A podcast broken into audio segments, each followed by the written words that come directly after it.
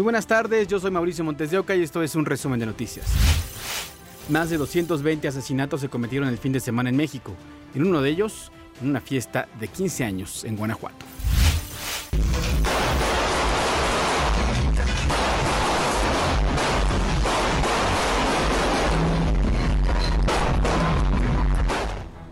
Hombres armados ingresaron violentamente al salón de fiesta César en Villa Gran, Guanajuato, donde se festejaban los 15 años de una joven. Sin mediar palabra comenzaron a disparar contra un grupo de sujetos mientras la quinceañera realizaba una coreografía. Un hombre identificado como Juan José murió en el lugar y cuatro más resultaron heridos. Es parte de los 31 homicidios dolosos que registró Guanajuato el fin de semana, colocándose como la entidad más violenta en estos tres días. De acuerdo con el informe preliminar del gobierno federal, del viernes 12 al domingo 14 de mayo, se cometieron 221 asesinatos. Otra celebración donde se reportó un ataque armado fue en el poblado de Topilejo en la alcaldía Tlalpan.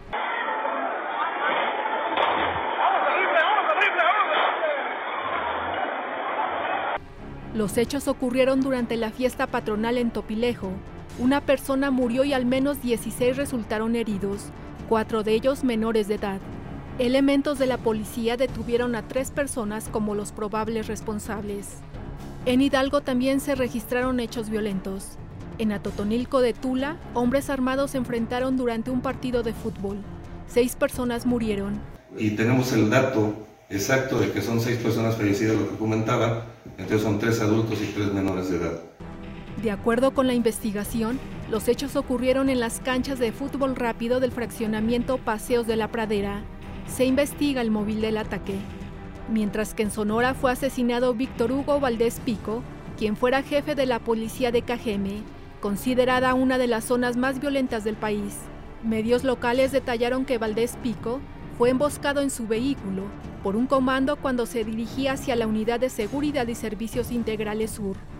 En los primeros 14 días de mayo se han cometido 1.045 asesinatos un promedio de 74.6 homicidios dolosos diarios. Para ADN 40, Fuerza Informativa Azteca. Juan González, director de la policía de Caldera, Zacatecas, sobrevivió a un atentado.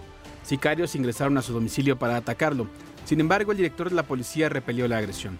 Uno de los criminales resultó lesionado y está hospitalizado en calidad de detenido. También en Zacatecas, pero en Fresnillo, ocurrió un ataque frente a una escuela secundaria cuando los alumnos estaban en clase estudiantes y maestros fueron evacuados. Paramédicos que confirmaron el deceso de dos personas. El lugar fue acordonado por elementos de seguridad hasta que peritos de campo llegaron para proceder con el levantamiento de indicios y el traslado de los cuerpos al Instituto Zacatecano de Ciencias Forenses. En la Ciudad de México hallaron culpables a los feminicidas de Abril Pérez Zagaón. Los sicarios contratados por 180 mil pesos para asesinar a Abril Pérez Zagaón fueron hallados culpables de su feminicidio. A más de tres años del crimen, un juez resolvió este viernes que Rodolfo Daniel y Juan Carlos son los autores materiales confesos, quienes por encargo la sorprendieron el 25 de noviembre de 2019 cuando conducía su vehículo por calles de la Ciudad de México. El autor intelectual, quien pagó por eliminarla, fue Juan Carlos García, el hombre con quien estuvo casada durante 25 años, un alto ejecutivo que ya había intentado matarla. El 4 de enero de 2019 intentó degollarla y le provocó una fractura de cráneo con un golpe de bat. El agresor fue detenido por intento de feminicidio, pero un juez reclasificó el delito a solo violencia familiar y lesiones. Al haberse acreditado la probabilidad de que éste cometió los hechos que la ley señala como delitos, de lesiones y violencia familiar. Quedó libre. Esa decisión fue la sentencia de muerte para Abril. Los hombres que por encargo le quitaron la vida fueron finalmente hallados culpables en una audiencia en el reclusorio Oriente. La Fiscalía General de Justicia pide la pena máxima de 70 años de cárcel para ellos. Será el 19 de mayo próximo cuando se sepa cuántos años deberán pasar en prisión. Mientras que el exmarido, quien pagó por su muerte, Juan Carlos García, Es un fugitivo internacional buscado por Interpol, que se esconde en Estados Unidos. Silvia Otero, Fuerza Informativa Azteca. La creadora de contenido Florencia Alduncín denunció que fue víctima de una agresión y abuso por parte de policías en Querétaro. Tres policías municipales de Querétaro fueron separados de su cargo por la presunta agresión a una creadora de contenido, quien denunció a través de sus redes sociales haber sido golpeada y víctima de abusos de índole sexual por parte de elementos policiales, lo que le provocó fuertes lesiones. Los hechos sucedieron luego de que la joven, quien transitaba en su vehículo en el Boulevard Bernardo Quintana, impactara contra otra unidad, lo que desató una riña entre las conductoras hasta la llegada de familiares y personal de seguridad. En sus cuentas oficiales refirió que al no llegar a un acuerdo, la joven Florencia Alduncin se retiró del lugar. Posteriormente fue alcanzada por patrullas de la Secretaría de Seguridad del municipio de Querétaro para trasladarla a los separos y en el trayecto recibió las agresiones. La afectada señaló que interpuso una denuncia ante las instancias correspondientes posterior a los hechos. Yo me fui y a los cinco minutos ocho patrullas fueron detrás de mí. Hombres se metieron a mi coche, me sacaron de los pelos, me agredieron, me pegaron. Traigo la misma ropa con la que dormí en la cárcel porque quiero que vean que me la rompieron en la patrulla empezaron a manosearme. Tengo lesiones, perdón, me estoy tapando. Tengo lesiones en las costillas. Ahí los pueden ver. En realidad el peritaje salió de 43 lesiones.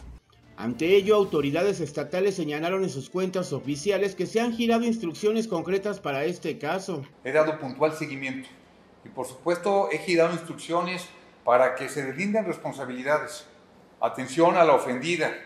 Castigar a quien se tenga que castigar. Por su parte, la Fiscalía Especializada en Combate a la Corrupción confirmó en un comunicado que ya se inició una carpeta de investigación en contra de los probables involucrados por estos hechos. En tanto, la autoridad municipal en sus cuentas oficiales confirma haber recibido esta demanda, por lo que suspendió a tres oficiales de su puesto para enfrentar los cargos. Abel de la Garza, Fuerza Informativa Azteca. Hablemos ahora de la temporada de huracanes, que para el Pacífico comienza este lunes 15 y para el Atlántico el 1 de junio. Especialistas del Meteorológico Nacional proyectan que al menos 5 ciclones tropicales golpeen el país. Esto en más de 22 tormentas tropicales en el Pacífico y 16 en el Atlántico. Ocurrió un tornado en Chachicomula, Puebla. Su fuerza desprendió el techo de cuatro viviendas, derribó varios árboles y provocó fallas en el suministro eléctrico, particularmente en la comunidad de Santa María Techachalco. El fenómeno puso una alerta a los vecinos de esa localidad por su fuerza y el polvo que levantó. Y la lluvia en Parral, Chihuahua, provocó el desbordamiento del río en ese municipio. El agua arrastró vehículos e inundó casas y negocios. Protección Civil pidió a la población no acercarse al río. Otras localidades como Allende, Matamoros, Santa Bárbara y San Francisco del Oro, además de rancherías y ejidos, también reportan daños. La típica lluvia dañó el patrimonio de cientos de familias, por lo que autoridades dieron a conocer que se solicitará la declaratoria de emergencia. Donde también llovió con intensidad y con fuerte presencia de vientos fue en Tabasco.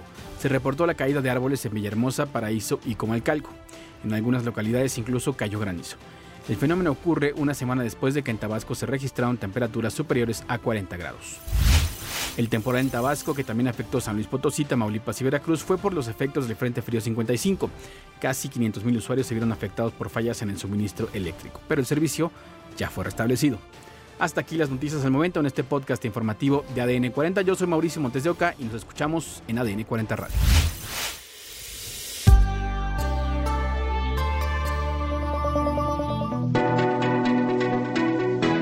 Podcast es presentado por VAS, la super app que te ofrece muchas y nuevas formas de pagar todo lo que quieras con tu celular. Olvídate de las filas y dedícate a lo que más te gusta ver tele en vivo, películas, escuchar música, podcast y estar siempre enterado de las noticias más importantes. Todo en un mismo lugar. Vas, la super app, con todo.